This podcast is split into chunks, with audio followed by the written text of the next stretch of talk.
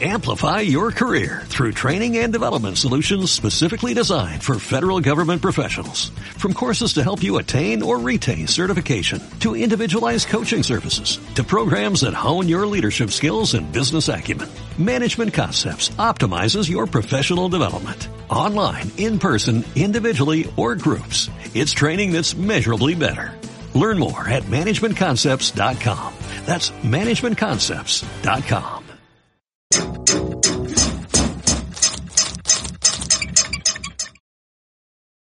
Hola, ¿cómo están? Muy buen inicio de semana. Buenas tardes, yo soy Terevale, nos da mucho gusto que nos estén acompañando hoy, como todos los días, porque son ustedes lindos y fieles en el Rapidín. Les quiero decir que salí un momentito porque no me quedó más remedio que salir al banco y no hace tanto frío, o sea, sí hace frío, pero no tanto.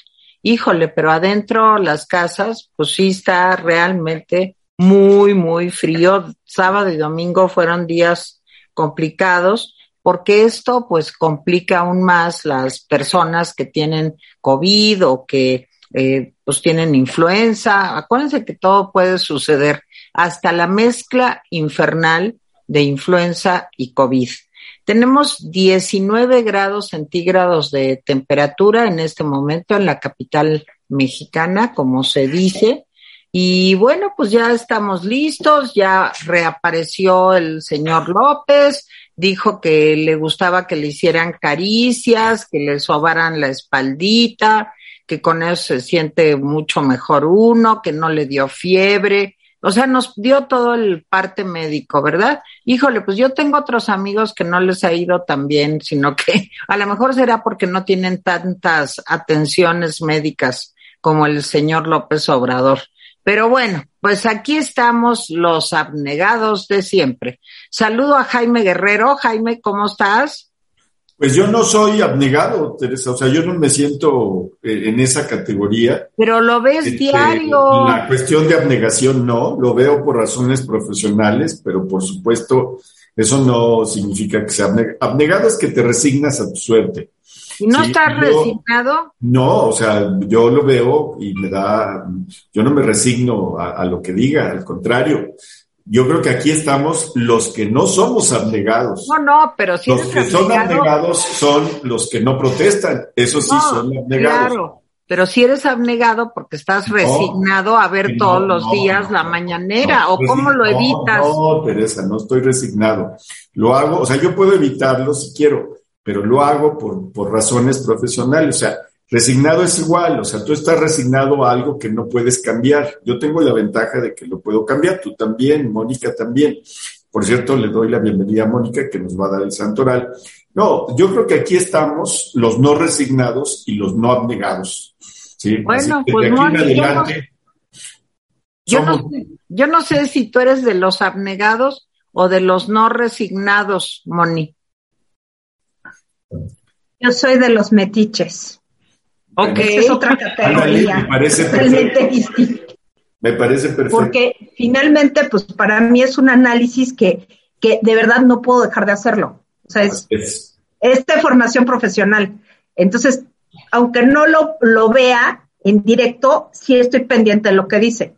Digo, lunes y martes sí lo veo, lo confieso, pero, pero sí es parte de la deformación profesional. Y pues no, resignada no estoy, pero Sí, es, es como metichez histórica. Eso es lo que yo, me pasa. Yo sí estoy resignada, porque creo que nos quedan tres años más de esto. Entonces sí me parece la resignación. Digo, aunque nos quejemos, aunque nos paremos de... No les escucho bien. ¿No nos escuchas? Pues no, de todo lo que estoy diciendo no. no, se me están cortando. Ay, sí, ya te congelaste, Mónica me voy a salir y voy a volver a entrar. Bueno. Órale. Órale. Bueno, ya luego hacemos un debate sobre si somos no, No hay debate, Teresa. Pues tú eres de las, tú, tú eres resignada, Mónica es metiche y yo soy no abnegado. ¿Te parece que así quedemos? Pues no, no me parece, por eso quería yo el debate, pero pues está bien, ni modo. Pero bueno, vamos. ¿Ya regresaste, Mónica? Moni, ¿ya nos oyes? Sí, ya los oigo. ya te mueves. Oye, ¿tienes el santoral? Sí, hoy es un santo importante, San Antonio Abad, que uh. es el santo patrono original de los animales.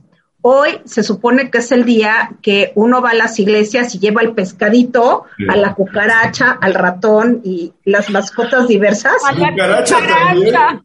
Pues sí, ya que no, digo, si tienes una cucaracha mascota, una, una aquí con mucho gusto. Me bendice a la, a, la cucaracha. Bueno, eso es lo que se hace el día de hoy. la no es de los novios de, para conseguir novios. No, ese es San Antonio de Padua. Ah. Es el el 13 de junio.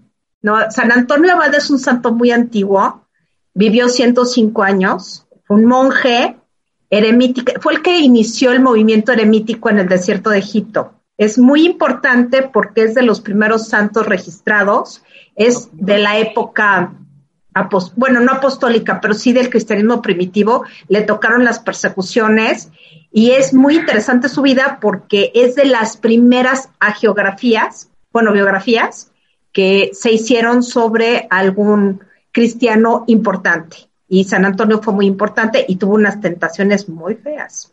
Soñaba el diablo. como todos, como todos. Oigan, y no hay que ponerlo de cabeza, Moni. no, a él nada más hay que llevar a los animalitos o el alimento de los animales también a bendecir. Urina. Llevas purina. O sea, puedes llevar las croquetas del animalito para que las bendigan y es como una bendición indirecta. ¿Y tú ya llevaste a Lizzie? Eh, no. ¿Cómo? No, hoy no pienso salir. Hoy no pienso salir. Sí, yo recuerdo, Mónica y Tere, que en una película italiana que vi pues, hace 40 años, eh, afuera de, la, de una iglesia, el, el día de San Antonio Abad, me acuerdo muy bien, la gente llevaba su, vaca, su cabra, sus perros, este, en fin, sus, eh, y eran animales, pues me acuerdo que las mascotas y los animales que querías, caballos, etcétera, y el cura salía o se instalaba una especie de, de, pues de escenario, el, cura del pueblo. Es película italiana, pues, y, realista. Entonces ponía su escenario y bendecía animal por animal. Eso también es común en España, todavía en Castilla y León es muy común. Y generalmente aquí, nunca supe, aquí nunca supe que se hacía. Sí, se hace en Coyoacán.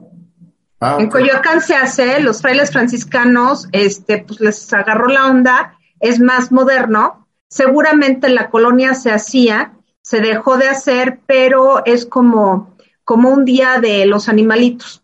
Entonces la gente lleva sus mascotitas. Eso me da muchas ideas, ¿eh? que es día de los animales. es día de los animalitos. De, los animales llevar a cualquier animal que uno se encuentre. Mm, pues si quieres llevar a la cucaracha, pues puede ser, ¿no? Pero este, ah. pero hay ciertos animales, de dos patas, ¿verdad? Los animales de dos patas creo que no entran en la categoría de hoy. O sea, yo quería llevar a mi avestruz, no puedo llevar a mi avestruz entonces. No puedes llevar a tu avestruz, claro, porque es animalita. No, y porque, pues digo, siempre está con la cabeza metida en la tierra. Bueno, pero tiene que sacarla para que le toque la bendición. pues hace ya tres años que no la saca la avestruz. ¿Verdad que no? No, no. Bueno, muy bien, después de este breviario cultural, no pongan usted al, ustedes al San Antonio de hoy de cabeza, sino es al otro. Y Tony es Tony. Y Moni nos va a decir, es que estaba yo pensando en San Antonio, San Tony, podría ser San Antonio. ¿No? Es San Antonio. Este se conoce como San Antón y el otro como Antonio. Ok. Pero hay mil años de diferencia entre uno y otro, ¿eh? Más o menos. Entonces, Antoñito. Bueno. Bueno, órale, Jaime, va. Podemos entrar. Miren, va a ser muy rápido. Vi que lo tuiteaste, Teresa, a mí también me llamó la atención. Miren, se declaró de, de seguridad nacional, así como lo oyen, el tren Maya. No sé por qué un tren turístico y un tren que va a ser de carga, según dice el presidente, es de seguridad nacional. Pero este aquí que gracias a que se declaró de seguridad nacional, pues simplemente se expropiaron 2.410.107 metros cuadrados a 198 inmuebles de propiedad privada en tres municipios de Quintana Roo. Supongo que a los dueños de esos inmuebles les ha de haber caído como lluvia ácida el asunto porque, pues imagínense, 198 inmuebles y casi dos millones y medio de metros cuadrados, pues se han de haber quedado con el ojo cuadrado los dueños para la construcción, pues del tren Maya, ya saben ustedes, ¿sí? Con los, eh, miren, con los hoteleros, que son gente de, pesos, pues ellos sí les fueron y les dijeron, no, oigan, que queremos que pues, aflojen ustedes. Pero a estos 198, pues como no son gente de, dinero, pues ya les dijeron que, pues gracias por participar, aunque no quisieran. Entonces ya se, ya se publicó en el diario oficial de la federación. Y miren, está haciendo tantas cosas el gobierno con las que hay que ampararse que uno dice, bueno, está fuerte. En fin, y miren, eh, en otro caso, en otro caso, como, como diría Mónica, para la araña, ustedes saben que está siendo investigado el gobernador de Morelos, Cuauhtémoc Blanco, o eso dice el fiscal, que están investigando la foto, el fiscal de Morelos, por supuesto. Sí, porque el fiscal general de la República, pues es fiscal carnal, y como Cuauhtémoc que es carnal, pues yo creo que no lo está investigando. Y resulta que hizo lo que el ladrón hace, grita al ladrón, porque fue Cuauhtémoc Blanco con el fiscal carnal, Hertz Manero, y presentó una denuncia, adivine contra quién, contra el fiscal del estado de Morelos y el fiscal anticorrupción del estado de Morelos, porque dice que no han actuado conforme a derecho y cuando se necesita de su trabajo o no hacen nada o entorpecen los procesos eh, eh, sí, pues el proceso que están, que quiere entorpecer, pues es el de su investigación. Total, yo creo que es un estado patas para arriba como muchos otros, pero sí, el ladrón gritando al ladrón. Bueno, hoy habló el presidente de varios temas, habló del COVID-19. Este, a mí me pareció, pues realmente lo que, lo que vino a decir el presidente son las mismas mentiras que, que ha dicho o sea, no experimenta en, cabeza propia el presidente, es todo un caso. Pero además de eso, pusieron a, sus, a su séquito, que, según estos son periodistas, pusieron a su séquito a preguntarle, presidente, ¿cómo sufrió todas las etapas? Descríbanos paso a paso qué sintió a tal hora en la mañana. La verdad uno dice, híjole, prestarse a esas cosas y hacerlo con tan poca gracia, y con tan poca investigación, la verdad, debe ser terrible, terrible. Y sí, el presidente habló de su tema favorito, decía yo en la mañana, en el rapid mañanero.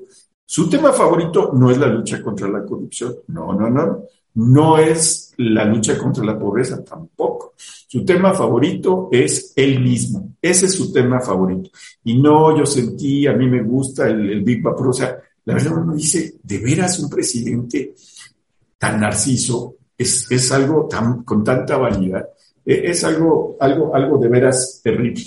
Y bueno, le diré que ayer, que fue un día tranquilo, pues hubo 19.132 contagios, o sea, de tranquilo no tuvo nada.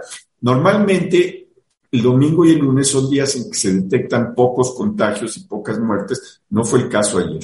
19.132 contagios y 76 muertes. Bueno, pues le tengo otra noticia. Según los cálculos de oficiales, enero va a terminar como el mes con más contagios de toda la pandemia, como el, ¿sí? En agosto pasado, que era el, mes que tenía el récord, se registraron 504 mil nuevos contagios. Del primero al 15 de enero ya, ya llevamos más de 350 mil. Entonces, pues si se sigue dando esta situación, pues vamos a llegar como a 600 mil. En fin, así están las cosas. Habló el presidente del COVID, habló el presidente de la revocación, habló el presidente de Banamex, por supuesto, de, las, de la Secretaría de Energía de los Estados Unidos y de Deer Park. Estas dos notas están muy ligadas, la visita de la Secretaría de la Secretaría de Energía de Estados Unidos y Deer, y Deer Park, porque me parece que eh, hay mensajes ahí. En fin, dejo la palabra a, Mónica para no, no, extenderme más. Mónica. Pues yo me quiero referir por principio a, a la fijación que tiene el presidente con el Big Vaporub. O sea, es verdaderamente preocupante que el presidente no le dé más peso e importancia a la vacunación. Que diga que a él le funcionó muy bien el Big Vaporub, o sea, a todos nos gusta que nos hagan una caricia, o sea, tres deditos, no sé si es comercial, si le pasan una iguala, la verdad no lo entiendo. Y por el otro lado, ¿por qué no, no se le ocurre pensar que todos los organismos no son iguales. Nadie puede reaccionar igual que otra, a otra persona porque finalmente somos genéticamente distintos. O sea, no es que seamos más o menos, nada más somos distintos. Entonces, esta idea de que, de que como al presidente le fue re bien con el Omicron, este, va a permear entre sus seguidores que van a decir, bueno, pues es más ligero, nada más es cosa de guardarse, tomar paracetamol, miel con limón, que por cierto el limón sigue 80 pesos, ya sabemos por qué y este y por Rub y aislarse.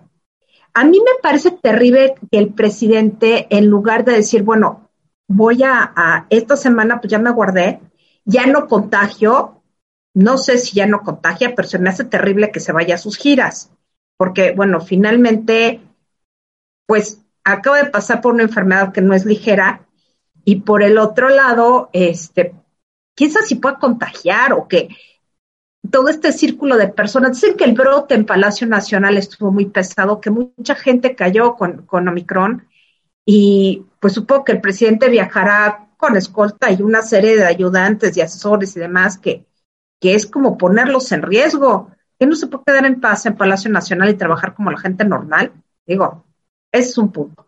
Otro punto que, que me pareció interesante de, interesante lo que cabe, pues, eh, ¿por qué también nos, nos dice lo de vacúnense? Bueno, es lógico que diga, oigan, sí, vacúnense y todo esto.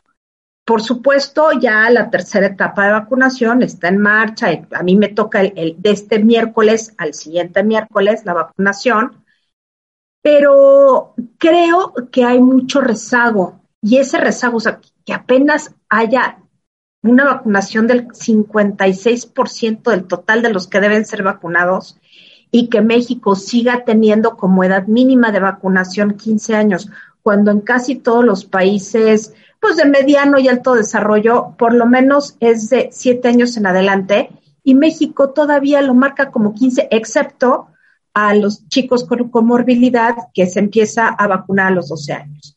Eso por un lado. Y por el otro lado, el presidente dice, vacúnense, sí, pero no solamente es esta vacuna, hay todo un cuadro de, vacunas, cuadro básico de vacunas que no está presente ni en farmacias privadas ni en farmacias públicas, ojo.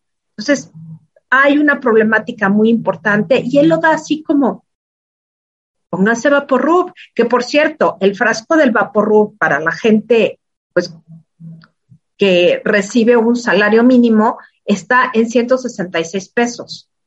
A mí no me parece barato. El vapor se fue por los cielos. Entonces, ¿de qué se trata esto? No, o el presidente cree que todo el mundo tiene acceso a lo que él, a lo que él tiene, evidentemente no. Incluso también me pareció ridículo que dijera que le habían ofrecido los dos medicamentos anti-COVID el de Merck y el de Pfizer, y dijo que él no lo había aceptado porque sus síntomas eran ligeros.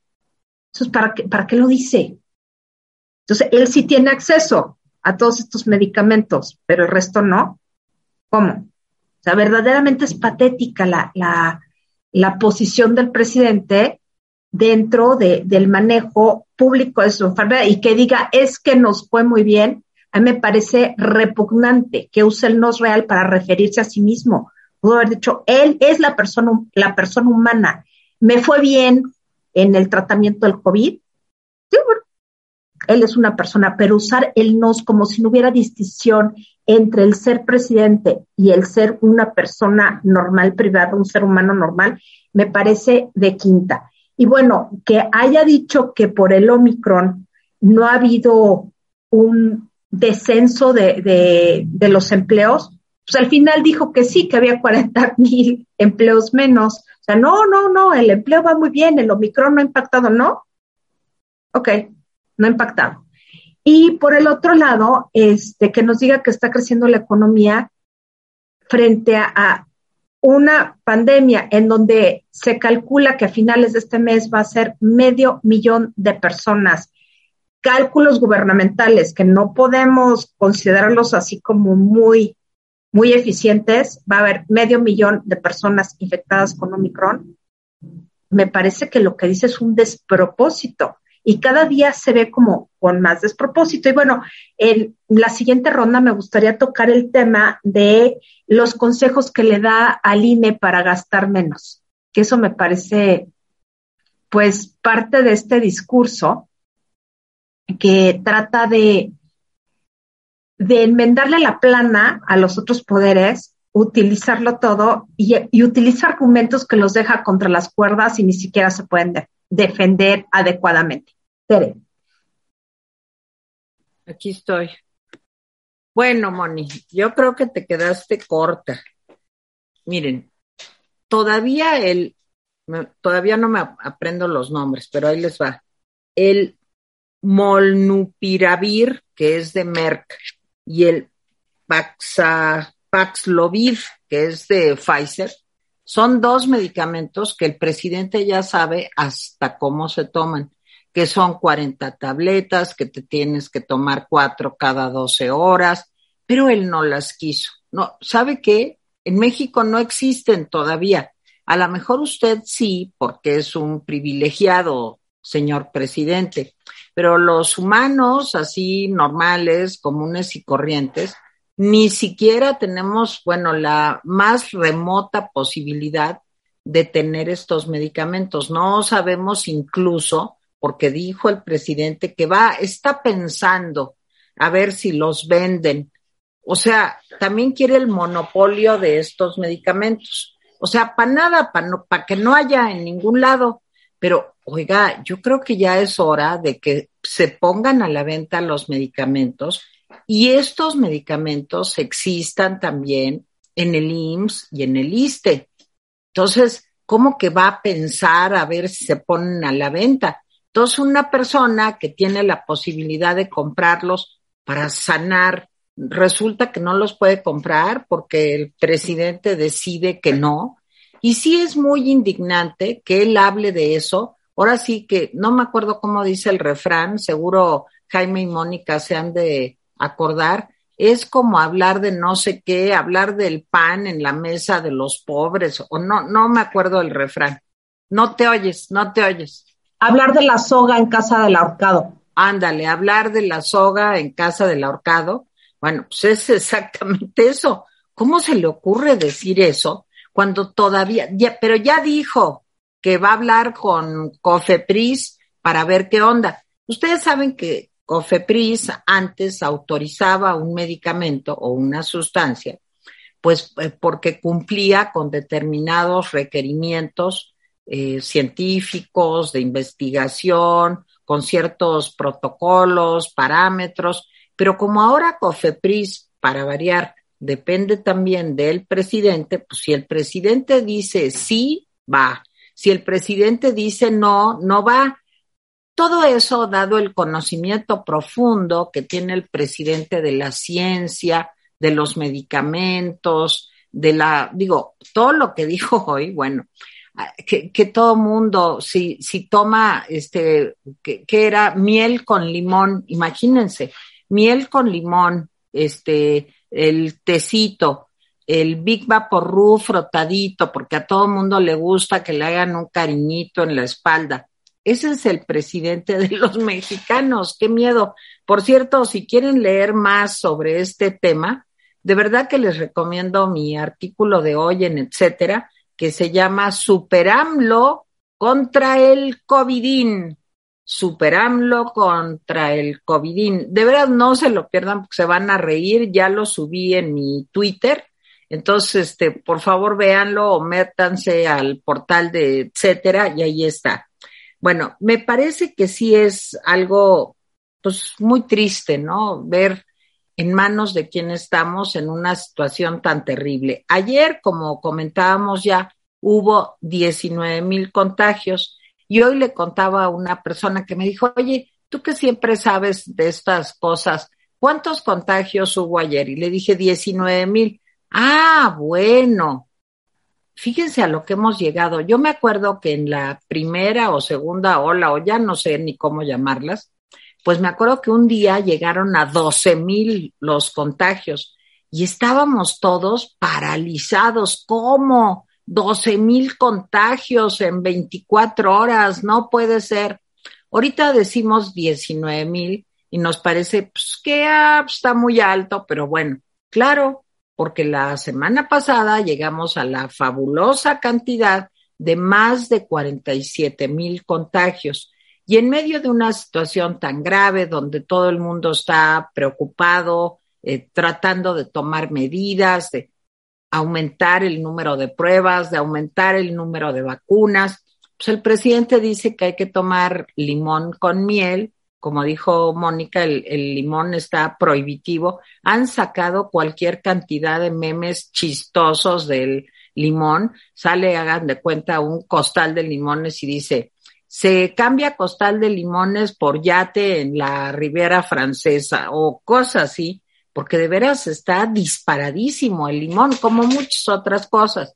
Por cierto, alrededor de la inflación, pues ya muchos estudios internacionales están diciendo que la combinación entre inflación en México y el COVID con niveles tan altos como los que estamos viviendo, pues presagian una situación terrible para los mexicanos. Se piensa que va a crecer aún más el nivel de pobreza y pobreza extrema en México. Entonces, es una cosa muy grave, muy seria, que se tendría que atacar desde todos los puntos de vista posibles, económico, social, psicológico, médico, para que el presidente salga con sus cosas, ¿verdad? Eh, bueno, pasando a otro tema, sí, lo de las expropiaciones me llamó muchísimo la atención, como decía Jaime, por eso lo subí, porque recuerdo un video, voy a ver si lo busco y lo consigo y lo vamos a subir. Recuerdo un video de Hugo Chávez que decía, este, no se expropiará en un discurso y luego en otro discurso, porque nosotros no vamos a expropiar, porque la expropiación es algo que nosotros no queremos para Venezuela. Y luego, editado, después de esta parte de los discursos de campaña y tal, se veía al mismo Hugo Chávez diciendo expropiado, expropiado, expropiado. A eso estamos llegando ya. Hijo, qué miedo. Y faltan tres años. Y yo creo que después de la dichosa revocación de mandato, pues el, el, el rey iba yo a decir, fíjense, bueno, el presidente pues, se va a sentir superior a cualquiera y va a decir, pues saben qué, yo hago lo que yo quiero y como yo quiero. Entonces, ojo con eso de las expropiaciones. Ya sé que aquí aguantamos todo, pero sí me parece una cosa muy peligrosa, sobre todo para un proyecto que ni siquiera entendemos porque no se ha hecho una prospectiva, no se ha hecho un escenario de cuáles son las ventajas, las desventajas, este, qué significa, no, no hay nada de eso. Entonces sí me parece muy peligroso que el presidente expropie, este, pues 198 inmuebles y no me acuerdo el número de hectáreas, pero son muchísimas hectáreas, pues para hacer su juguete, ¿no? El tren Maya. Y bueno, para no seguirme tardando, también quiero decir que hoy es el Blue Monday, es el día más triste del mundo, que es un invento que hizo una empresa pues para vender, como son todos los inventos del Día de la Madre y del Día de no sé qué. Pero bueno, se le conoce como el día más triste del año. Yo no necesito que sea Blue Monday para estar triste, nomás me despierto, veo la mañanera, híjole, y sí me duele el corazón y se me estruja el alma. Y bueno, pues aquí le seguimos, luego les quiero contar de Porfirio Muñoz Ledo, que dicen que se va de embajador a Cuba. Vamos a ver qué pasa. Adelante, Jaime. Bueno, yo sobre el COVID quiero tratar tres, tres asuntos. Eh, el primero es, ¿afecta al empleo o no afecta al empleo la, la nueva ola, la cuarta ola? Eh, es un punto muy importante pues, porque todos estamos pues, un poco a la deriva en estos asuntos económicos. Hoy en la mañana el presidente dijo que no, que no estaba afectando al empleo. Pero les voy a decir una cosa, eh, la OIT, la Organización Internacional del Trabajo, dice esta nueva ola va a afectar al empleo. A lo mejor no por la vía de que pues te corran o no te corran a mucha gente, pero sí por la vía de las ausencias que está eh, pues existiendo en todas las empresas. Miren, eh, yo he visto, por ejemplo, notas aisladas en donde dicen pues, que en tal lugar eh, la cuarta parte de los empleados se enfermaron, que en tal lugar, eh, que en otro lugar, este, pues una cantidad importante de empleados, que se paralizó algún comercio, etcétera. O sea, por esa vía se están perdiendo, pues, horas persona de trabajo y las empresas pueden empezar a, a repensar si les conviene tener una plantilla grande o no. Me da, me da mucho la impresión, me da, mucho, me da, me da la impresión de que eh, sí va a haber una afectación al empleo. Pero además, eh, retomo algo que decía yo en la mañana. Eh, Coneval dice que, un poco lo que decía Teresa, Coneval dice que hay un peligro para este año. El peligro que se está combinando la inflación, sí, y pues la cuarta ola y está afectando a las familias. Entonces, ¿qué es lo que está pasando? Que si no se pone un remedio antes de que termine este semestre, vamos a tener al final del año pues, un año catastrófico, un año en el que la pobreza puede crecer. Está advirtiendo Coneval, ¿sí? Es, no es invento de Rapidín, dice Coneval, nos preocupa la inflación y nos preocupa el, eh, la, cuarta, la cuarta hora. Entonces, ¿afecta al empleo o no? El presidente dice no y las evidencias dicen, pues para que no, no, afecte al empleo hay que tomar medidas. El presidente no está tomando medidas. Segundo tema que tiene que ver con el COVID, hospitalizaciones. El presidente ha negado que el aumento de contagios eh, pegue a las hospitalizaciones. De hecho, su consejo de que se guarden el de la Secretaría de Salud y el de él y el de la jefa de gobierno, de que al primer síntoma se vayan corriendo a su casa, pues es para que no lleguen a los hospitales. O sea, lo que no quieren es que sus estadísticas se afecten. O sea, es una cuestión miserable. Pero resulta que las estadísticas ya están afectadas. Hay un informe oficial en donde dice que la cuarta parte de las entidades en México, el 28% de las entidades, ya tienen más del 50% de camas eh, ocupadas, de camas COVID ocupadas. Ojo, y hay algunos estados que tienen más de 70 o más de 80. ¿sí? la Ciudad de México tiene 52% de ocupación. Entonces, sí están creciendo las hospitalizaciones y me parece pues un consejo aventurado que se quede usted en casa. Yo creo que depende de los síntomas, o sea, y, por supuesto, los síntomas dirán si se tiene que ir al hospital o no, pero eso de quédese en su casa me parece pues un mal consejo para decirlo claramente y por lo menos. Tercer tema que tiene que ver con el COVID, el de las píldoras.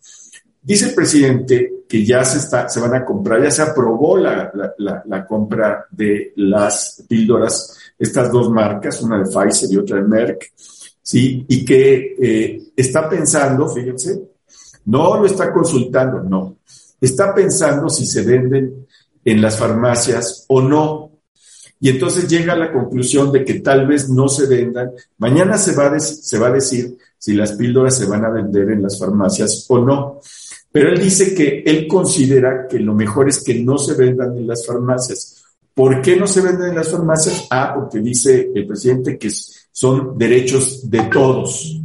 Entonces, así como está lucrando con las vacunas, pues así va, quiere lucrar con las píldoras. Desde mi punto de vista, eh, creo que las píldoras podrían venderse lo mismo en farmacias y lo mismo el presidente mandar a comprar un stock en la Secretaría de Salud para que se repartieran a las personas pues que están enfermas en los hospitales o que se acercaran con síntomas que se podrían repartir gratuitamente, si eso es lo que le preocupa. Pero también para hacer una, una especie de distribución más eficiente, pues deberían venderse también en las farmacias. Pero no, porque si usted compra su píldora en la farmacia, pues no, no es un voto para López Obrador. ¿eh? Eso sí me parece eh, extraño, negativo. Sobre Banamex, habló el presidente sobre Banamex. Yo quiero decir rápidamente tres cosas sobre, sobre Banamex. El presidente insistió hoy en la mexicanización del, del, banco, ¿sí? Y ya salió el Manitas, así le llaman a Javier Garza Calderón, un empresario regiomontano, que es el, es el que eh, pues inició este grupo de empresarios con la 4T, y, o sea, empresarios analistas, digamos, ¿sí? Y el Manitas dice que está interesado, junto con otros, en comprar el Banamex para que se mexicanice. O sea, el presidente lo que está haciendo es lanzar un mensaje para que se animen algunos grupos mexicanos. Ya tienes, eh, ya tenemos ahí a Ricardo Salinas y ahora al Manitas. ¿Quién sabe si Ricardo Salinas quiera juntarse con el Manitas o al revés? No lo sé. Pero Tampoco Slim ha dicho claramente esta boca es mía, ¿eh? ya lo, lo, posicionan, pero en fin. Entonces, ahí está eso. Ese es, un, ese es un tema. Y el otro tema es el patrimonio cultural que tiene Banamex, entre ellos el Palacio de Iturbide y las colecciones. Ahí lo que sugirió Marcelo Ebrard en uno de sus twitters, pues, ¿qué diríamos? Más subordinados a su, a su jefe, sugirió que el patrimonio cultural se quedara en México, que fuera de la nación. Pues entonces, si quieren que sea de la nación, pues saquen la chequera, porque así es como se compran las colecciones a los particulares. Cómprense la Banamex, pero no, no está pensando en eso, ¿eh? Está pensando en que en un acto de generosidad, si hay empresarios como el Manitas que compre Banamex, pues en un acto de generosidad digan, vamos a, donar el Palacio de Y uno en principio dice, pues sí, está mejor que sea de todos los mexicanos este, e, e, ese, ese acervo cultural. Y yo les voy a decir, la realidad nos enseña que no. Cuando dice el presidente, antes Pemex era de nosotros, les voy a decir, nunca ha sido de nosotros, nunca, nunca. Era de, de, los gobiernos y era del sindicato, era negocio de ellos. Nunca fue una empresa que uno dijera, oye, pues sí me está dando beneficios eh, enormes, no. Entonces, después de ver la concepción que tiene el presidente acerca de lo cultural, acerca de los museos, que el Estado se quede con el Palacio de Turbide, les voy a decir, en tres años lo vamos a encontrar hecho un desastre. No, pero lo que sí está haciendo el presidente, a pesar de que hoy dijo, no quiero dificultar la venta, pues está dificultándola, porque prácticamente le está diciendo a Citigroup que tiene que buscar un comprador mexicano y que tiene que pensar si dona o no dona el patrimonio cultural, que ojalá que no. Digo, ojalá que no, porque no lo van a tratar como se merece. Entonces, ahí dejo esos dos temas. Este, en fin, tocaría después lo de las expropiaciones, que creo que ahí no estaría, haría un matiz en lo que dice Teresa. Pero bueno, Mónica. Bueno, eh, yo dije que iba a hablar sobre el INE, pero me parece más interesante y más importante. Eh, de alguna manera, no porque son cosas completamente distintas, pero el tema de la Fundación Cultural Banamex es un tema fuerte porque, punto número uno, es un banco que es el tercero de, del país, es el primer banco mexicano. Eh, hay una, una cuestión, pues, simbólica, cultural, como banco, pero además lo que tiene no solamente son las colecciones ni el Palacio de Iturbide, tiene al menos unos, tiene eh, este, en Mérida, en San Miguel de Allende, en casi todas las ciudades coloniales, tiene inmuebles históricos que los ha conservado muy bien. y tiene mucha gente trabajando en libros de arte, en investigaciones históricas. Es una fuente de trabajo importante para historiadores, arqueólogos, antropólogos, restauradores, historiadores del arte. Creo que, sería gravísimo que Citibank, Citibanamex, cayera en la trampa del presidente que lo que quiere es que efectivamente quiere mexicanizar el banco. Esta parte no está mal, tampoco está bien, este, no solamente es el manitas este regiomontano, el que está detrás de todo esto es Alfonso Romo, que quisieran, no solamente, hay tres grupos importantes que lo quiere comprar. Está Banorte, que no ha dicho mayor cosa, pero ¿por qué no hacer una alianza Banorte, em, Slim y Salinas Pliego? Porque si es un banco que se va a quedar solo con la con un 10-12% de, de la gente del, del banco minorista, pues no es tan importante. Citibanamex está vendiéndose porque en realidad tiene una cartera vencida enorme y ya no le ven como mucho caso. Mejor se quedan con las grandes cuentas. ¿Para qué se quedan con, la, con las cuentas de 200, 300 pesos? No les importa. Y bueno, la cuestión de la Fundación Cultural, yo creo que Marcelo Ebrard puso ese tweet diciendo que, pues, pues, ¿cuál hace lo que del Estado mexicano? A ver, ridículos. Primero, están tratando de traer todas las piezas mexicanas que se están subastando y por eso trajeron a, un policía cultural italiano, que me parece una chamba preciosa esa de rescatar cosas, pero eh, no tienen cómo, están muchas cosas embodegadas y muchas cosas no están recibiendo el, el trato cultural que se les debe se les debe dar. No solamente está la cuestión de la restauración y el mantenimiento de las piezas, sino que finalmente hay una utilización o se pretende una utilización ideológica de las piezas. Entonces, ¿qué nos van a decir de la 4T? Es que el Palacio de Iturbide es de los mexicanos. Obvio no, y van a hacer todo un cuento y ya no se va, ya no se va a hacer el Palacio de Iturbide, va a ser el Palacio de, no sé, de cualquier héroe que se les ocurra, de José María Morelos, que no tiene nada que ver con la realidad histórica. Entonces va a haber, eh, si se lo llegan a quedar, que esperemos que no, pero es muy probable que sí, si se lo quedan los mexicanos, algún grupo mexicano, les tuerzan la manita para que den este patrimonio al Estado mexicano. Y ahí tiene mucho que ver la esposa del presidente, que es la que está detrás de todas estas cuestiones culturales y que está detrás de cuánto archivo se pueda pescar sin pago alguno. Es decir, lo que quieren son donaciones, donaciones para decir, este gobierno ha hecho todo por la cultura y por la historia de México y la nuestra es la verdadera historia. Y bueno, finalmente esto pues no nos conviene a nadie. Pues vamos a ver qué pasa con la Fundación Banamex. A mí me entristece mucho porque toda esta parte del virreinato, que es, es el grueso de la Fundación Cultural Banamex, aparte cosas modernas y una serie de cosas interesantes que tienen, es cosa que, que la gente de la 4T desprecia. Entonces, ¿podría pasar por la destrucción? En algún momento puede ser, no lo sabemos, pero sí hay riesgos. ¿De qué riesgos hay riesgos? Y bueno, sobre el INE, la receta del presidente de la austeridad para el INE pues si ni siquiera pueden hacer un, un, programa de reducción de impuestos, le, atribuyen una serie de plazas de estructura que son inexistentes porque en Hacienda no conocen cómo es el, el INE estructuralmente hablando, ay, por favor que el presidente ya deje de decir Verdaderamente eh, está dándole con la con limón a la llaga, literalmente, porque quiere que el INE quede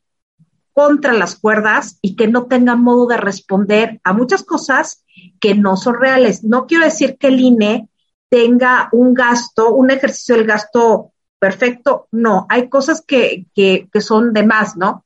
Pero en realidad sus funciones, quieren quitar dinero para sus funciones, están como completamente locos. Y bueno, se va a terminar haciendo la, la consulta esta, el plebiscito, referéndum o lo que sea, que no viene al caso con un sistema presidencial, y el presidente se va a ir muy contento con el ego ensoberbecido como buen narcisista, que le digan que todo el mundo lo quiere. Eso es lo que va a pasar. Es decir, nada. Tere. Bueno, lo que pasa es que ya hizo otra propuesta. que se haga con eh, encuestadores, o sea, que se contraten cinco encuestas y que levanten la encuesta, que lo que pasa es que el INE no entiende, nomás que no es encuesta, señor presidente. Lo que usted pretende no es hacer una encuesta de esas a modo que usted hace o con grandes encuestadores que a usted tampoco le gustan, a menos que lo favorezcan. Él dice que pues ahí lo hagan como puedan, pero que sí, que ya se vio que le pueden cortar al presupuesto.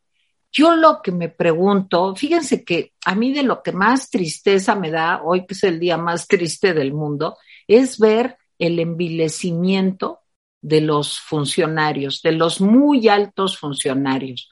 El señor Ramírez de la O de Hacienda es un señor con prestigio internacional que ha trabajado en consultorías de fama mundial, un hombre con, como decía, prestigio, presencia, conocimiento. Y de veras, ayer escuchaba yo a Mari Carmen Cortés en su programa en Foro TV y decía, ¿qué le pasó al señor Ramírez de la O? Tache, tache.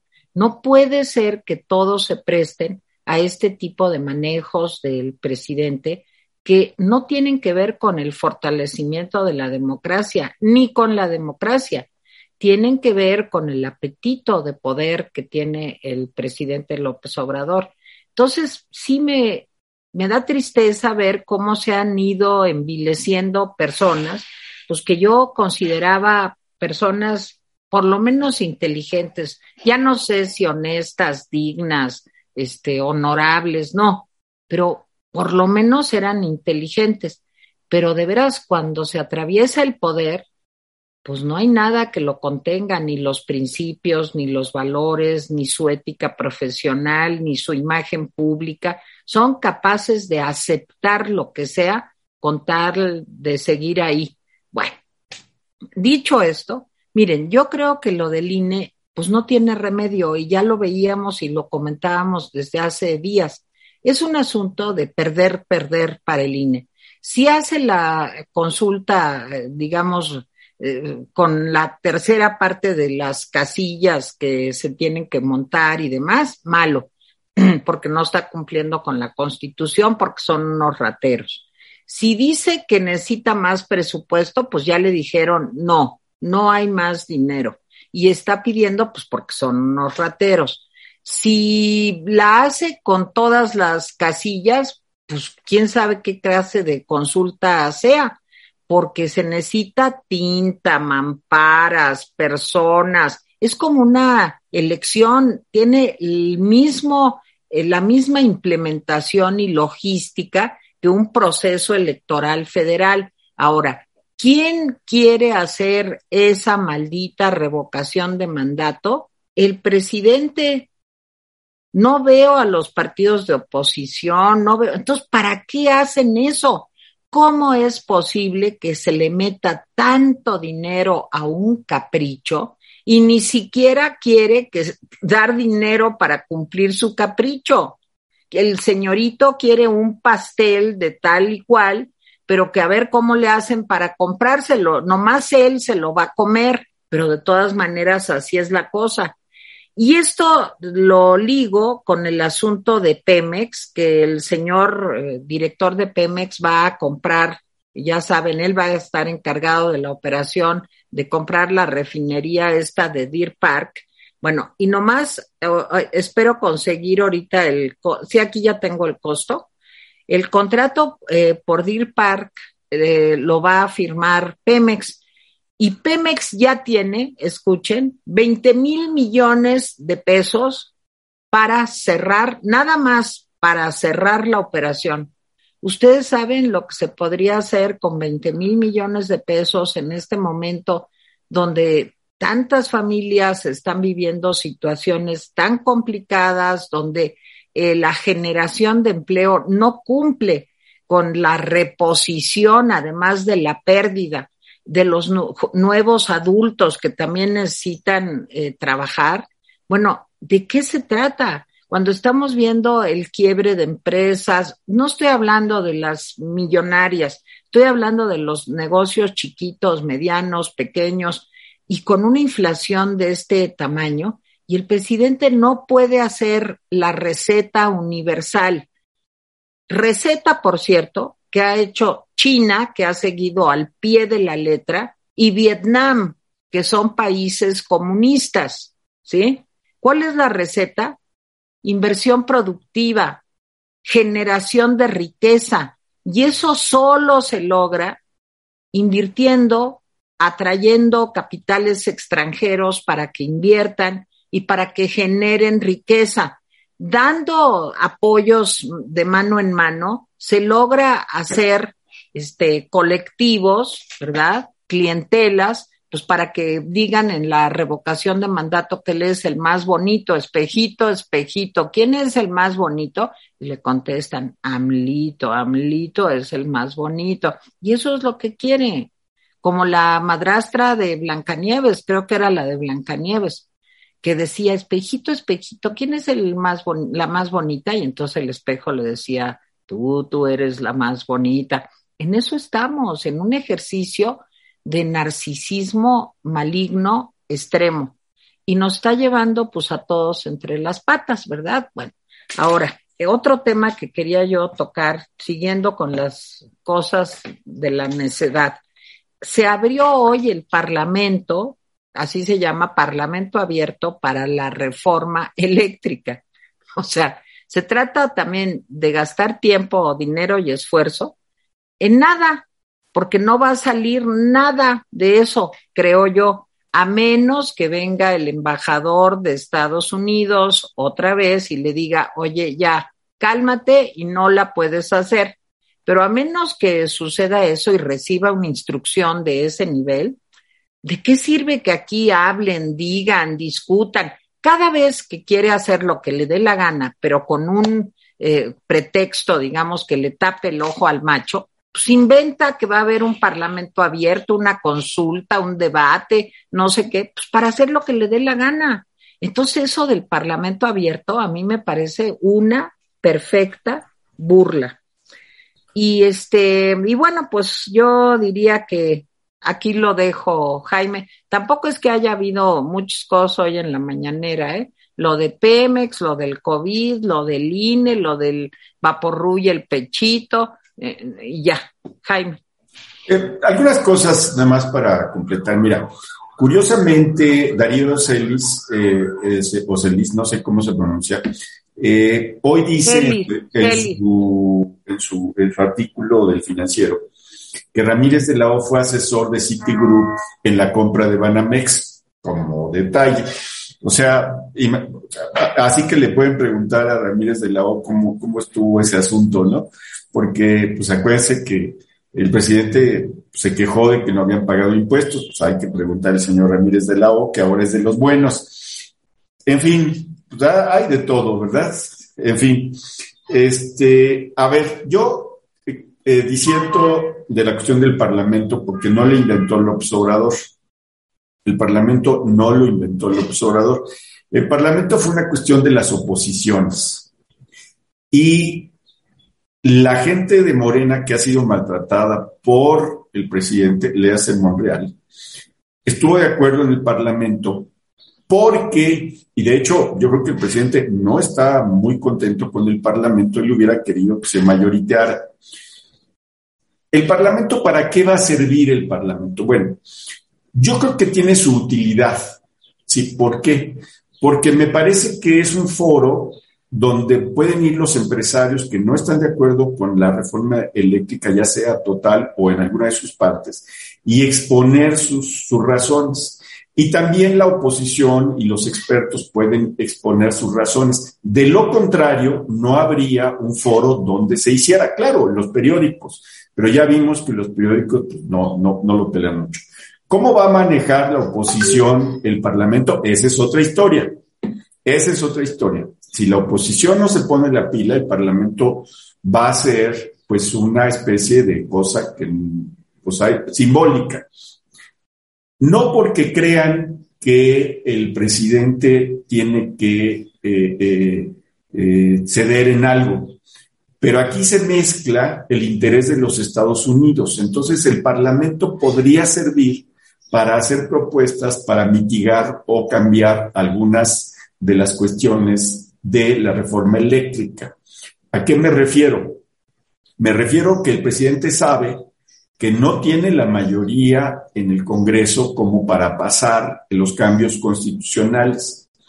Y el Parlamento podría servir de escenario para que mitigara algunas cosas, le guste a López Obrador o no le guste, porque hay que recordar que pues ahí está Ricardo Monreal y ahí está pues una serie de intereses, incluso extranjeros, que se mezclan. Entonces, yo sí creo que el Parlamento, pues hay que seguirlo con, con cuidado y hay que ver cómo lo maneja eh, la oposición, este Parlamento, y cómo lo leen las empresas energéticas de Estados Unidos y Canadá y España, que están aquí. Eso va a ser muy, muy, muy interesante. A ver, este, miren, el, el ataque contra el INE no es, no es porque van a poner un tercio de las mesas o o todas las mesas, etcétera. El ataque del INE ya sabemos, yo creo que ya no, yo, yo no quise hablar mucho de eso, porque el ataque del INE simplemente es para mantenerlo en el rincón y pues ahora sí que eh, anularlo. Eh, hasta ahora debo decir que el INE ha manejado muy bien, muy bien eh, el asunto de la confrontación con el presidente, porque no se le puede llamar de otra, de otra forma lo ha manejado bien. Hoy anunció Lorenzo Córdoba que se había cumplido el 90% de lo que se necesitaba y horas después anunció que el 99.40. O sea, prácticamente ya se cumplió el requisito para hacer el ejercicio de revocación. Pero aquí viene otra pelea. Y la pelea es la siguiente. ¿El INE puede poner un tercio de las mesas o no? Esa va a ser la siguiente excusa con el que el presidente, y hoy lo perfiló, le va a pegar al INE. Esa va a ser, ah, no, tiene que poner todas, dijo el presidente hoy. Y el INE dice, pues no puedo poner todas porque no me alcanza el billete.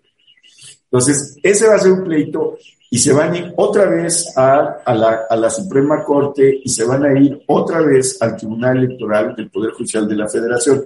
Eso vamos a ver cómo se pelea, porque si los tribunales decretan que forzosamente tienen que poner la tercera, todas las mesas que se tienen que, instalar, entonces sí, el INE, le guste o no le guste, va a tener que hacerse un recorte.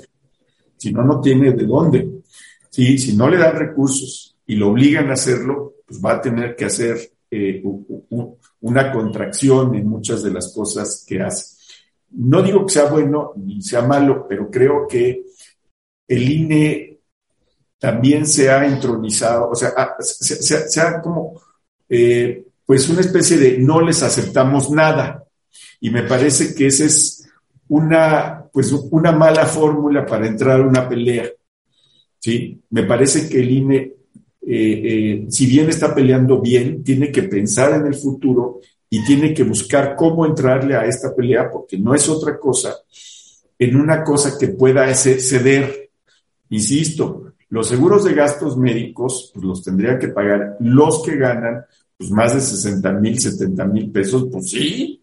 Oye, ¿por qué los tenemos que pagar nosotros? Sí, sí los, los teléfonos celulares y, y vehículos se necesitan para el día de la elección, nos guste o no, pero les aseguro que muchos de los funcionarios tienen vehículo y tienen eh, servicio celular que no necesariamente. Entonces, eso le va a afectar mucho a la imagen del INE. No, hay manera de que, no le afecte, porque eh, el presidente los agarró muy bien en, e, en ese sentido. Y bueno, finalmente, bueno, no finalmente, dos asuntos más. Este, no es lo mismo las expropiaciones de terrenos que se han hecho siempre para hacer obras que las grandes expropiaciones. O sea, cuando decía, eh, digo, hay que poner en contexto, cuando decía Chávez que no iba a hacer expropiaciones, estaba pensando fundamentalmente el tema era si iba a expropiar la industria petrolera venezolana o no, y si iba a expropiar las grandes empresas extranjeras que estaban en Venezuela o no. No estaba pensando en los terrenitos. De, pero la expropiación petrolera de Venezuela fue antes de Chávez, Jaime. fue en 1960 y pico con Rómulo Betancourt, era el presidente. sí, eh, fue un mal ejemplo, pero no estaba pensando, eh, eh, no estaban pensando que Chávez iba a expropiar cosas como terrenitos para un tren, no. Estaban pensando en grandes expropiaciones de las industrias, en eso estaban pensando. Y Chávez prometió que no lo iba a hacer y lo hizo. Bueno, pues ya saben que hasta Kellogg's quedó expropiado, ¿no? Digo, en el absurdo de los cereales. Pero, eh, en fin, lo que el presidente ha dicho es que no va a hacer grandes expropiaciones. Y bueno, pues dos millones y, me, y 400 mil metros cuadrados, pues de 198, yo lo que creo es que le sienta mal a los dueños, pero no solamente le sienta mal, sino las razones legales me parecen insultantes. O sea, que sea de seguridad nacional el tren Maya, pues me parece que pues no es de seguridad nacional, pues es un tren y creo que debió haberse hecho una planeación mejor pero lo más grave es que no estamos hablando de expropiaciones de toda la línea del, tren. Estamos hablando de las expropiaciones de tres municipios de Quintana Roo. Entonces, yo no creo realmente que el presidente esté pensando en expropiar este, eh, alguna industria, alguna empresa. No, yo no lo creo. ¿sí? No creo que como Chávez lo haga. ¿sí? Incluso ganando la revocación. Creo que lo que está haciendo es este daño a la selva, este daño al patrimonio de muchas personas por falta de planeación. Y eso. Dice también Darío que probablemente el patrimonio cultural de Banamex sea el pago de impuestos este, a la federación por la venta de Banamex. Eso dice Darío Celis. Y yo les voy a decir una cosa, pues me da un poco de risa porque no creo que el presidente acepte ese tipo. Él lo que quiere es cash, ¿sí? Yo, no, yo de verdad no veo al presidente decir, ¿para qué quiero un cuadro de, Frida Kahlo? ¿Y para qué quiero un Diego Rivera? ¿Y para qué? No, lo que, él, lo que él va a decir es, ¿saben qué? Yo, yo lo que quiero es billete. Y el patrimonio cultural, mejor dónenlo. Esa ya es otra historia. Pero bueno, vamos a ver cómo se da esta situación.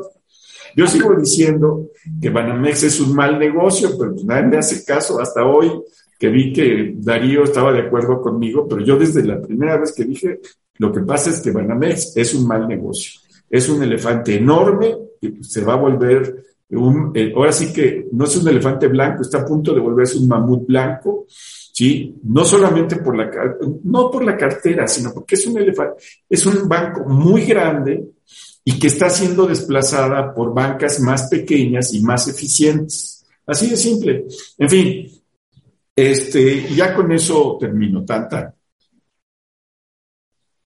Mónica. Bueno, este coincido contigo en lo que Banamex está siendo desplazado por los otros, los otros bancos. Digo, Santander es más eficiente, BBVA y, y por supuesto Banorte son bancos que tienen sistemas incluso más modernos, hasta para el crédito. Y bueno, hay otro tipo de, financieras mucho más pequeñas que pueden resultar mucho más agradables con nuevos productos y una serie de cosas. Entonces ya el modelo de, de, de Banamex, pues ya en realidad es un tanto obsoleto. Y bueno, yo nada más para finalizar, les quisiera comentar que este, hay que estar pendientes de lo que suceda en el sindicato de Pemex. Va a haber cambio de líder y este lo más seguro es que sea alguien pues afín al, al clásico líder que ahorita no recuerdo su nombre y que va a estar completamente amoldado a lo que quiera la 4T, que con sus 20 mil millones de pesos para comprar Deer Park, en realidad pues está usando el dinero en pólvora para infiernitos, nada más. Y bueno, nada más comentarles que hoy está, bueno, más bien el miércoles empieza mi curso sobre judaísmo. Son tres sesiones sobre historia del judaísmo. La primera es orígenes hasta la caída del primer templo. La segunda es de la caída del primer templo hasta la invasión de los persas, es decir, el año 600 después de Cristo. Y la tercera es del año 600 hasta nuestros días, por si les interesa. Oye, qué padre, María, ¿qué hora? Va a ser 6 de la tarde, 6 pm por Zoom. Va a ser este esta primera sesión es este miércoles y el próximo domingo, por Zoom. En la cajita van a encontrar la información en mi Twitter y en Facebook. Ok, el miércoles y el domingo. Miércoles y domingo. De la, tarde. A las seis de la tarde, desde esto, este tema va a ser desde Abraham, desde la historia del patriarca Abraham, hasta la caída del primer templo, cuando los babilonios este, destruyen el templo de Salomón, que es el año 585 a.C.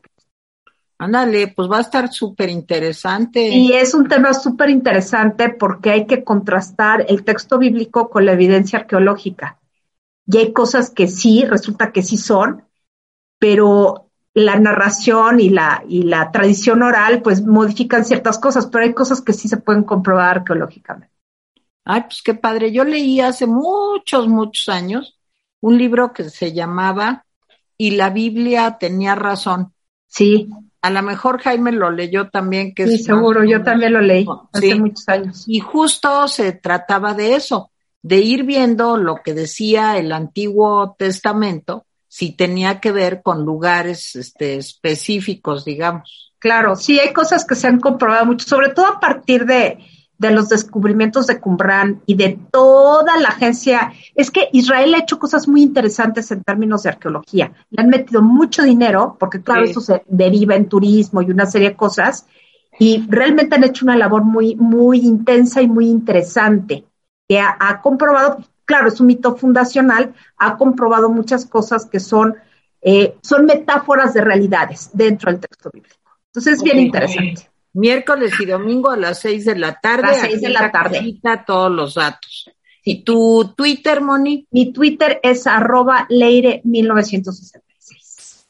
Muy bien. Yo nomás un comentario para Jaime Guerrero.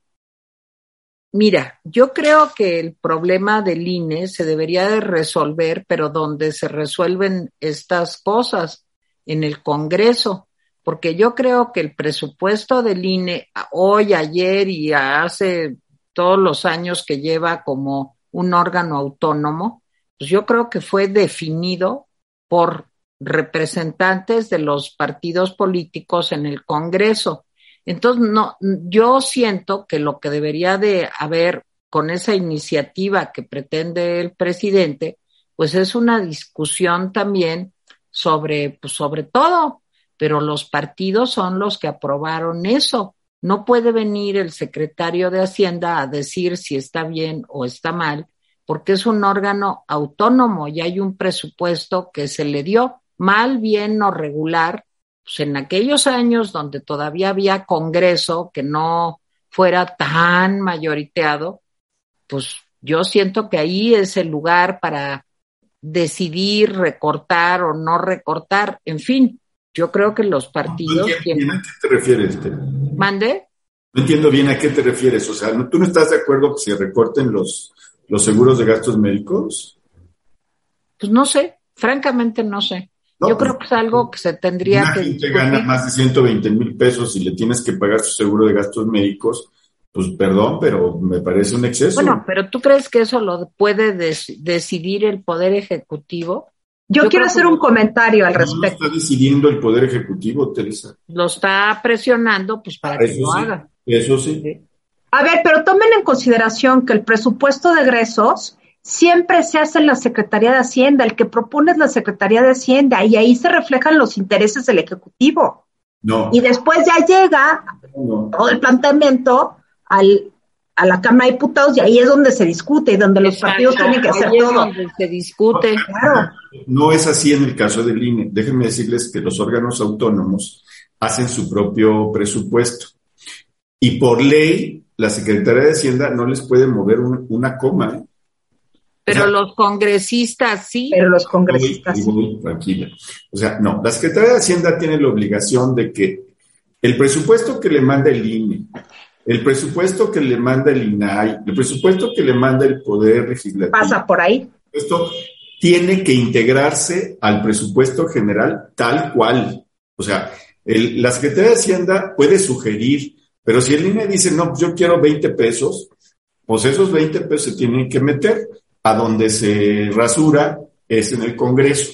Exacto. ¿Y qué hace el partido en el poder? Obviamente ve lo que se le está dando y etiqueta O sea, el, problema es la, etiqueta de... Etiquetar el presupuesto al interior, ni siquiera el Congreso. Lo que el Congreso hace es, a ver, tú pediste 20 pesos, te vamos a dar 19 y tú repártelo como quieras. Por eso lo etiqueta. O sea, le reduce y etiqueta. Solamente limitar, tasar. Etiqueta que ¿Es una etiqueta? Mira, el de cuentas. Tienes que dar esto, el 2000 tienes que dar eso. Pues eso es una etiqueta. Congreso. No lo hace el Congreso. Lo que hace el Congreso es un techo.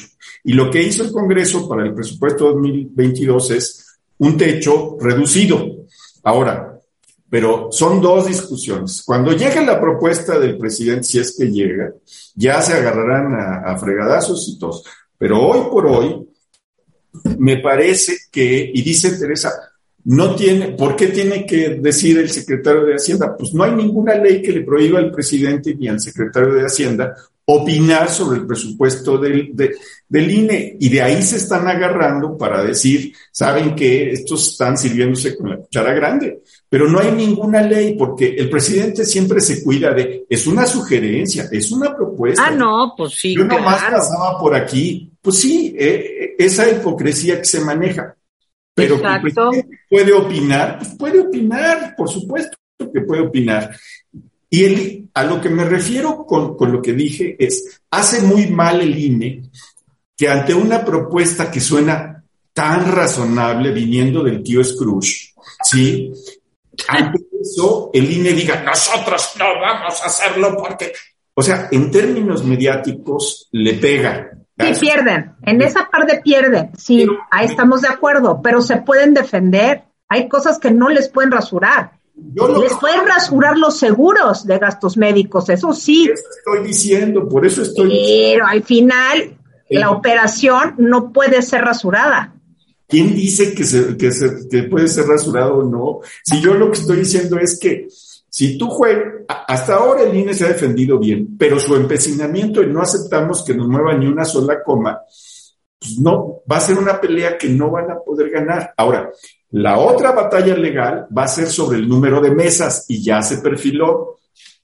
¿Son todas o son un tercio? Pero bueno, nada más, y para que me sigan acusando que soy muy necio, les voy a decir que, les voy a decir que el 5 de mayo de 2009, Chávez decretó la expropiación de las empresas petroleras.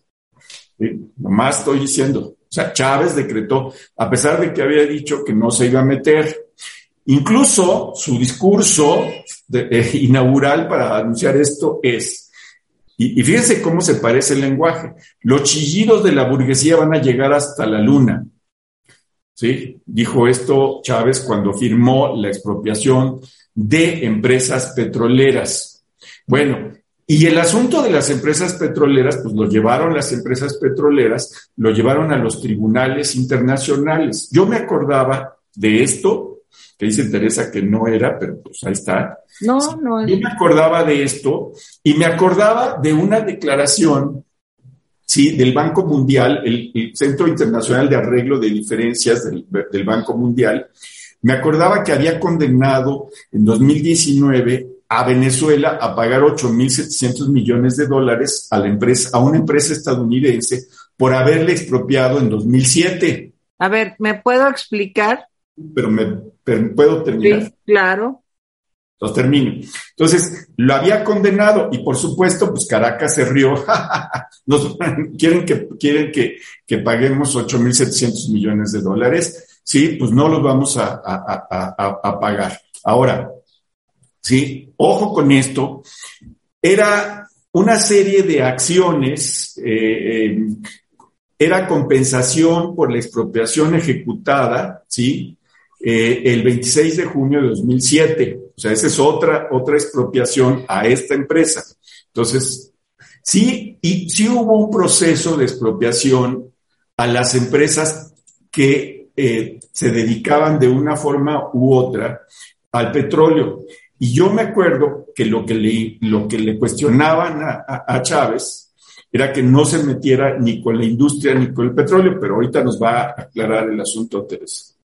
Bueno, miren, la nacionalización del petróleo en Venezuela fue, ya lo busqué, yo no tengo tan buena memoria como Jaime, pero sí tengo también Google, la nacionalización de la industria petrolera fue en 1975.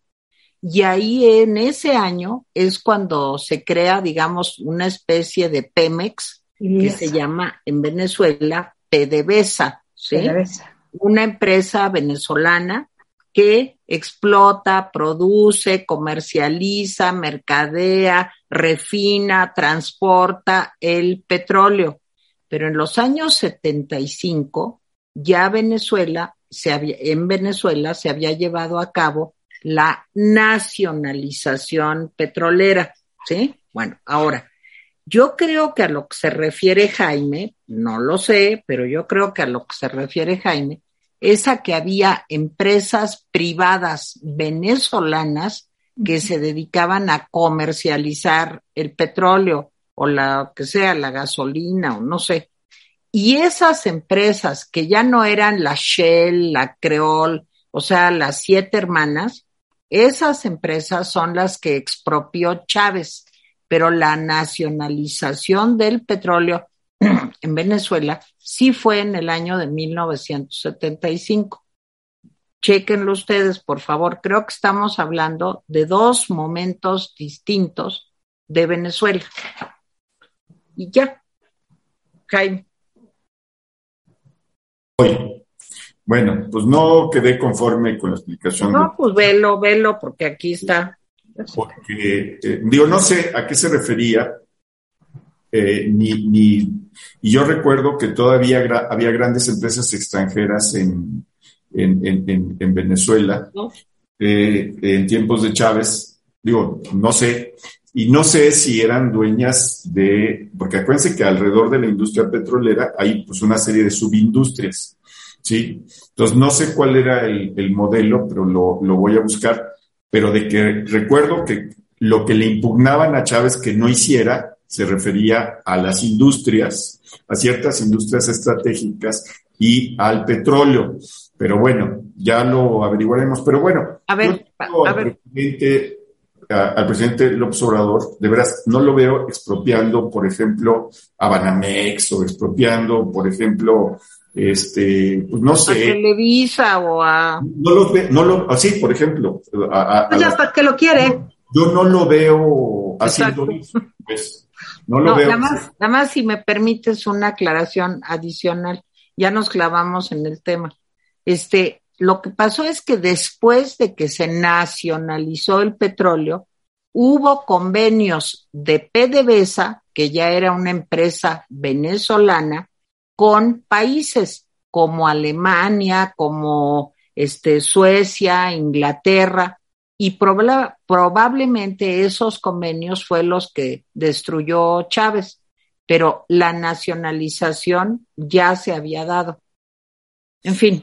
Nomás déjame decirte, y lo acabo de ver, se nacionalizó ExxonMobil y ConocoPhillips, y ninguna de las dos era venezolana, por supuesto.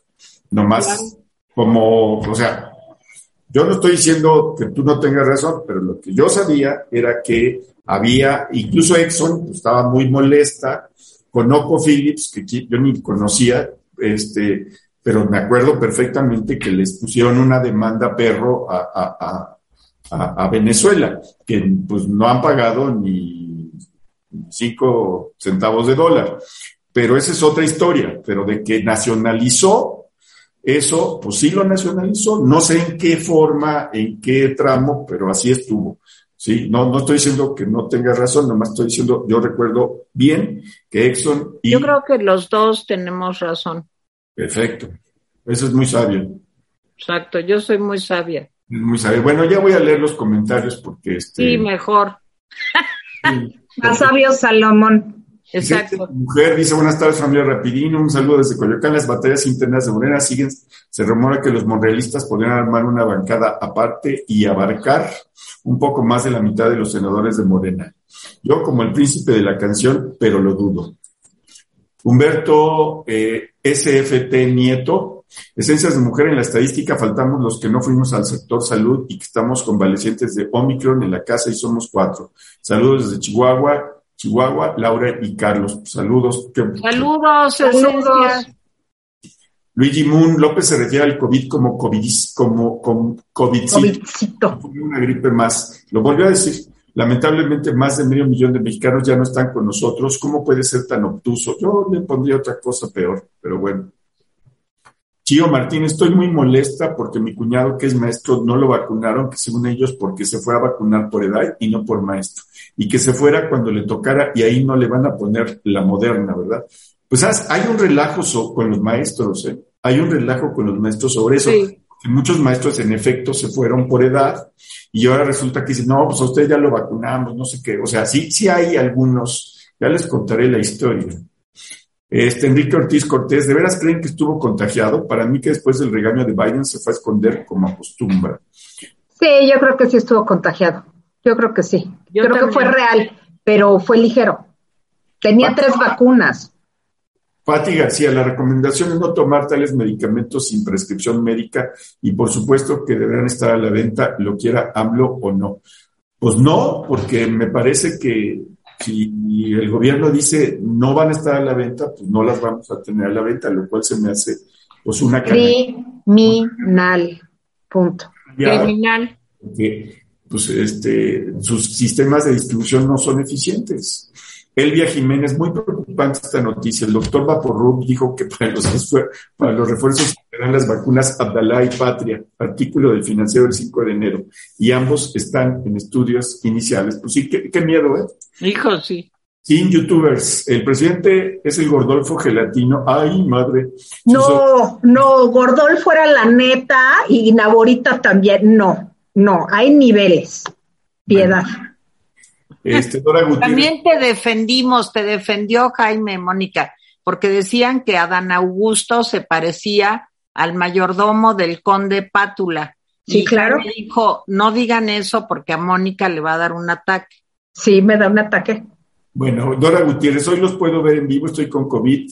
Ahí les voy, ahí la voy pasando. Dora, pues, pues recupérate, te mandamos un abrazo. Espero que esté ligero el asunto. Sí. Adriana, porque recuerden que no solamente, creo que Teresa lo dijo el viernes, pero se lo repito, no solamente está Omicron en México, también está Delta. Delta, Delta todavía, claro. Diana Vázquez, el resumen es que el presidente quiere manejar todo para que los mexicanos le roguemos por la salvación. Exacto. Y vamos agradecidos porque él nos salvó. Eso es exactamente. Black Archer Mill, a ver si los vende. Pues no dijo que los medicamentos serían tan gratuitos como en Dinamarca. Pues ya ven. Roger Bobbitt, si ni protesta hay, si ni prostazán hay en las farmacias, entre otras cosas que no hay, menos va a haber productos nuevos. Héctor B., también el presidente hoy tomé, tomé miel con limón, pero poquito limón porque está muy caro. De verdad que burla al pueblo de mexicanos. Este presidente tiene el tacto de un elefante. Hijo, sí. Teresa T. Teresita Vale, no olvides que los chiqueadores son buenos para el dolor de cabeza. Sí, sí, cierto. Yo he usado el chiqueador Sí, pero no la pomada del tigre. Pero de eso no, no se muere la gente. Y si te duele mucho la cabeza, córrele de veras al hospital porque puede ser una embolia. ¿eh? Oh, sí. Oye, Teresa, pero no se refieren a los chiqueadores, ese sueco que te da masajes en la cabeza, no se refieren a eso, ¿eh? Alma Resinas, por favor, que alguien calcule cuánto costó el tratamiento del presidente si cualquier ciudadano podría pagarlo. Pues no. Eh, Claudio Isaías Lemus dice, estimado Rapidín, es ellos no hablan con la verdad porque de hacerlo se cae su trato de democracia y lo sacaríamos a patadas como se merecen. Saludos. Dice Neri Edith Cruz Castro, de verdad amigos de Rapidín, si después de la pandemia logramos sobrevivir a esta terrorífica 4T, ya estaremos preparados para resistir lo que sea. No, el fin de los tiempos. Ya si sobrevivimos a la 4T y al COVIDcito, estamos preparados para el fin de los tiempos, mi querida Moni San Juan se quedó corto en el San Juan fue fresa, los cuatro jinetes, cualquier alimaña. Exacto. Y bueno, en fin, ya somos como, como decía un amigo mío, mi mamá está como cucaracha, ni escobazos la mato. María Alicia Vázquez Sánchez, cualquier cosa será mejor que este gobierno. Yo prefiero que mi dinero se gaste en las llamadas eh, por este presidente gastos que se pueden recortar del INE, que la refinería, el tren y la Santa Lucía. Pues sí. Yolanda Antunes, me gusta mucho que estén más presentes tres veces al día. Gracias por mantenernos informados. Los admiro mucho. Gracias. eh, Pacor 1957. Creo que los de Banamex se ataron porque les echaron de clientes a todos los de la tercera edad que les dan pensión. Mejor les vendo el banco. Oigan, aquí ya que hablamos de pensiones, este, ya hay varias personas eh, que me han hablado de que qué sabemos de lo del ISTE, de que si los trabajadores eh, jubilados, pensionados al servicio del Estado van a sufrir un recorte en sus pensiones. Yo les quiero leer lo que me mandó una persona que conoce mucho del tema para que ustedes juzguen. Miren, dice, es correcto. Yo, yo le pregunté, este, ¿va a haber un recorte en pensiones y jubilaciones del ISTE? Y contestó, es correcto. Ahora se calcularán en UMAS hay que esperar para ver cuál es el monto que depositen a cada derechohabiente a fin de mes. No todas las pensiones se verán afectadas, solo las más altas. Atención. En caso de que haya decremento, los jubilados pueden apelar esta sentencia, aunque no pueden hacerlo de modo retroactivo en 2016 se aprobó la reforma que desindexa el salario mínimo de los pagos que se realizan como multas y otros cargos en el gobierno. Aquellos asegurados a los que con posterioridad a la reforma constitucional en materia de desindexación del salario mínimo ya sea porque así lo determinó el ISTE o como consecuencia de una sentencia, se les debe reconocer el derecho adquirido de su pensión y por consecuencia la jurisprudencia que aquí se sostiene les es inaplicable retroactivamente. Esto detalla el documento de la Suprema Corte. Yo no entiendo. Virginia Arzate, es muy cierto, señor Jaime, con tal de no subir sus estadísticas, no le dieron incapacidad en el IMSS a una conocida, pero le dieron tratamiento para COVID. Nomás espérame, Jaime, nomás eso que decía de que no entiendo, yo creo que tenemos que invitar a un experto en el tema que nos venga a explicar antes de fin de mes, porque esto empieza a aplicar desde enero de este año, o sea, a fin de mes. No puede ser retroactivo, yo entiendo, pero al mismo tiempo dicen que no todas van a ser afectadas. Entonces, ¿cuál es el criterio? ¿Serán las nuevas? En fin, ya, perdón. Sí, de acuerdo. Alexa Logan, ¿qué tiene que ver el presidente con Banamex? Otro tema más que no tendría por qué tocarse en las mañaneras. Pues sí, yo creo que es un asunto entre privados, pero bueno, ya saben que el presidente también opina, opina sobre cómo se hace el mole de hoy. Maite Cortés, salúdenme, muy buen programa, los sigo en todos los que salgan. Eh, Saida, sé cómo cuidar esas piezas si no dan dinero para nada que no sea su clientelismo. Exacto, Saida. Exacto. El punto es ese. ¿Para qué quieren el punto. cultural si lo van a tirar a la basura? Julio César Pulido Serrano, la credibilidad ahora está en la cancha de la Suprema Corte de Justicia, a ver cómo queda parada. El INE ya se lavó las manos, ya no es competencia del árbitro electoral. Enrique Ortiz Cortés, ¿será que el Palacio de Tubide pasa a ser la mansión de ya saben quién? ay, no, por Dios, ay, no, por Dios. No, no, no, no, imagínense este viviendo en el Palacio de Cortés, digo, en el Palacio de Turbide, ay, no, no, no, no, no, no, no, no, ni se les ocurra decirlo, no va a ser que les den ideas. Pati de pregunta, ¿Carlos Bremer y Patricia Armendáriz no están tan bien? No, pues creo que no les alcanza. El no, son muy poca cosa. Patricia Quintanilla, buenas tardes, por favor, señora Tere, le pido la canción del cumpleaños para mi mamá, la señora Marilena García. Ahora sí, Tere, adelante. No tengo un nuevo personaje, pero lo voy a sacar, el personaje del 2022, pero sacaré a la aguapera. Hoy que cumples un año más de estar contento con tus papás, apaga las pelas que tiene el pastel. Pu, pu, pu, pu. Eso, bravo. Bravo. Bravo, qué bonito canto. Teresita de Jesús Hernández García. Hola, queridos amigos. AMLO dice que se hagan pruebas, pero no se hacen y cuestan muy caras. Aquí en Francia venden set de autotest en farmacias y supermercados y cuestan 3 euros con 50. Lo normal lo normal. Y en España cuestan dos euros. 55 ¿Tú qué tienes, tú qué tienes, Mónica, parientes allá? Pregúntales, porque sí, seguro que sí, se los tienen que hacer, se los va a preguntar. Dice Edgar J. Quiroga, Jaime, yo también soy cowboy, dolorosísima eliminación, sí, es cierto. Si se trata de irle a algún equipo, me inclino por los Cardinals, aparte que me tocaron el sorteo de un ahorro. Si los eliminan, voy con Rams. ¿Qué pasó? ¿Ya perdieron los Cowboys? Y contra su viejo, contra un viejo enemigo. Híjole. Sergio Salas, Jaime, tu opinión del INE es fuera de la razón. Tú estás de acuerdo con los recortes y no importa si hay dinero o no hay. A López hay que confrontarlo si no te acaba. Él no pide favores, él exige. Ay, bueno, pues si ya expliqué en qué recortes creo que debería hacerse, no en todos, por supuesto. Sí, sí, en fin pero también, bueno, ok, Rosario Herrera buenas tardes a todos. Empecé a escucharlos mientras comía y sigo de sobremesa con ustedes. Gracias, Rosario. Gracias. Y Sánchez de, hoy me tocó ver un tuit que dice que han sido más de 200 inmuebles expropiados a hoteleros y particulares en Quintana Roo. No sé qué saben ustedes. Bueno, de esos tres municipios son 198 eh, propiedades, 198, ¿sí? Pero eso no significa que no estén expropiando en otros municipios o en otras entidades. Ojo, solamente tres, tres municipios. CR, Jaime, es mejor que se tome el dinero para la consulta de lo que se les da a los partidos políticos. Pues no se puede por ley. No se puede. Y además les voy a decir, los partidos protestarían fuertemente.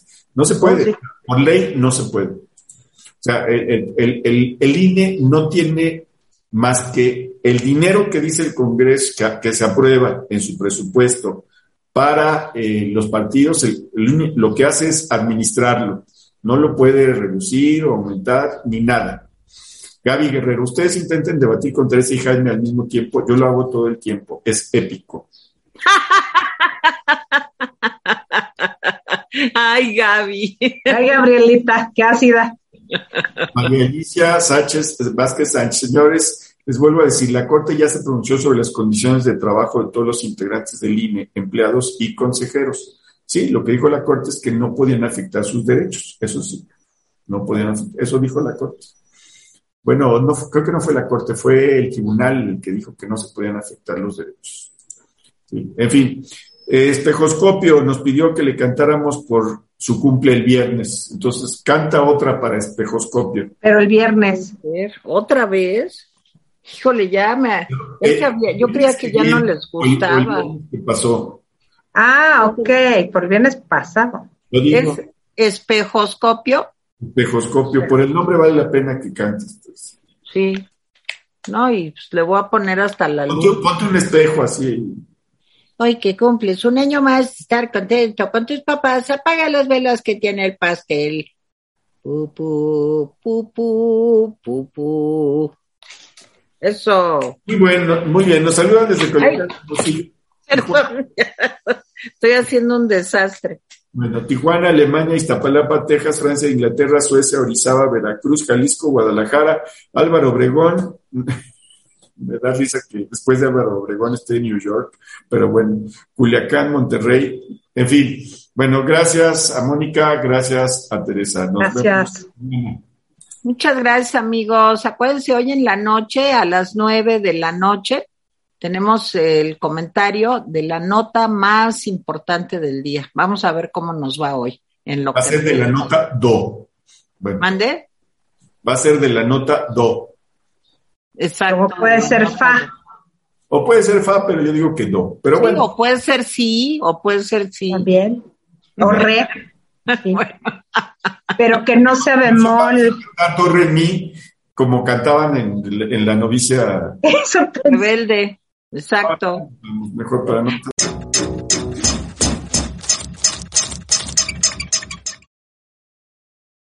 Amplify your career through training and development solutions specifically designed for federal government professionals. From courses to help you attain or retain certification, to individualized coaching services, to programs that hone your leadership skills and business acumen, Management Concepts optimizes your professional development. Online, in person, individually, or groups. It's training that's measurably better.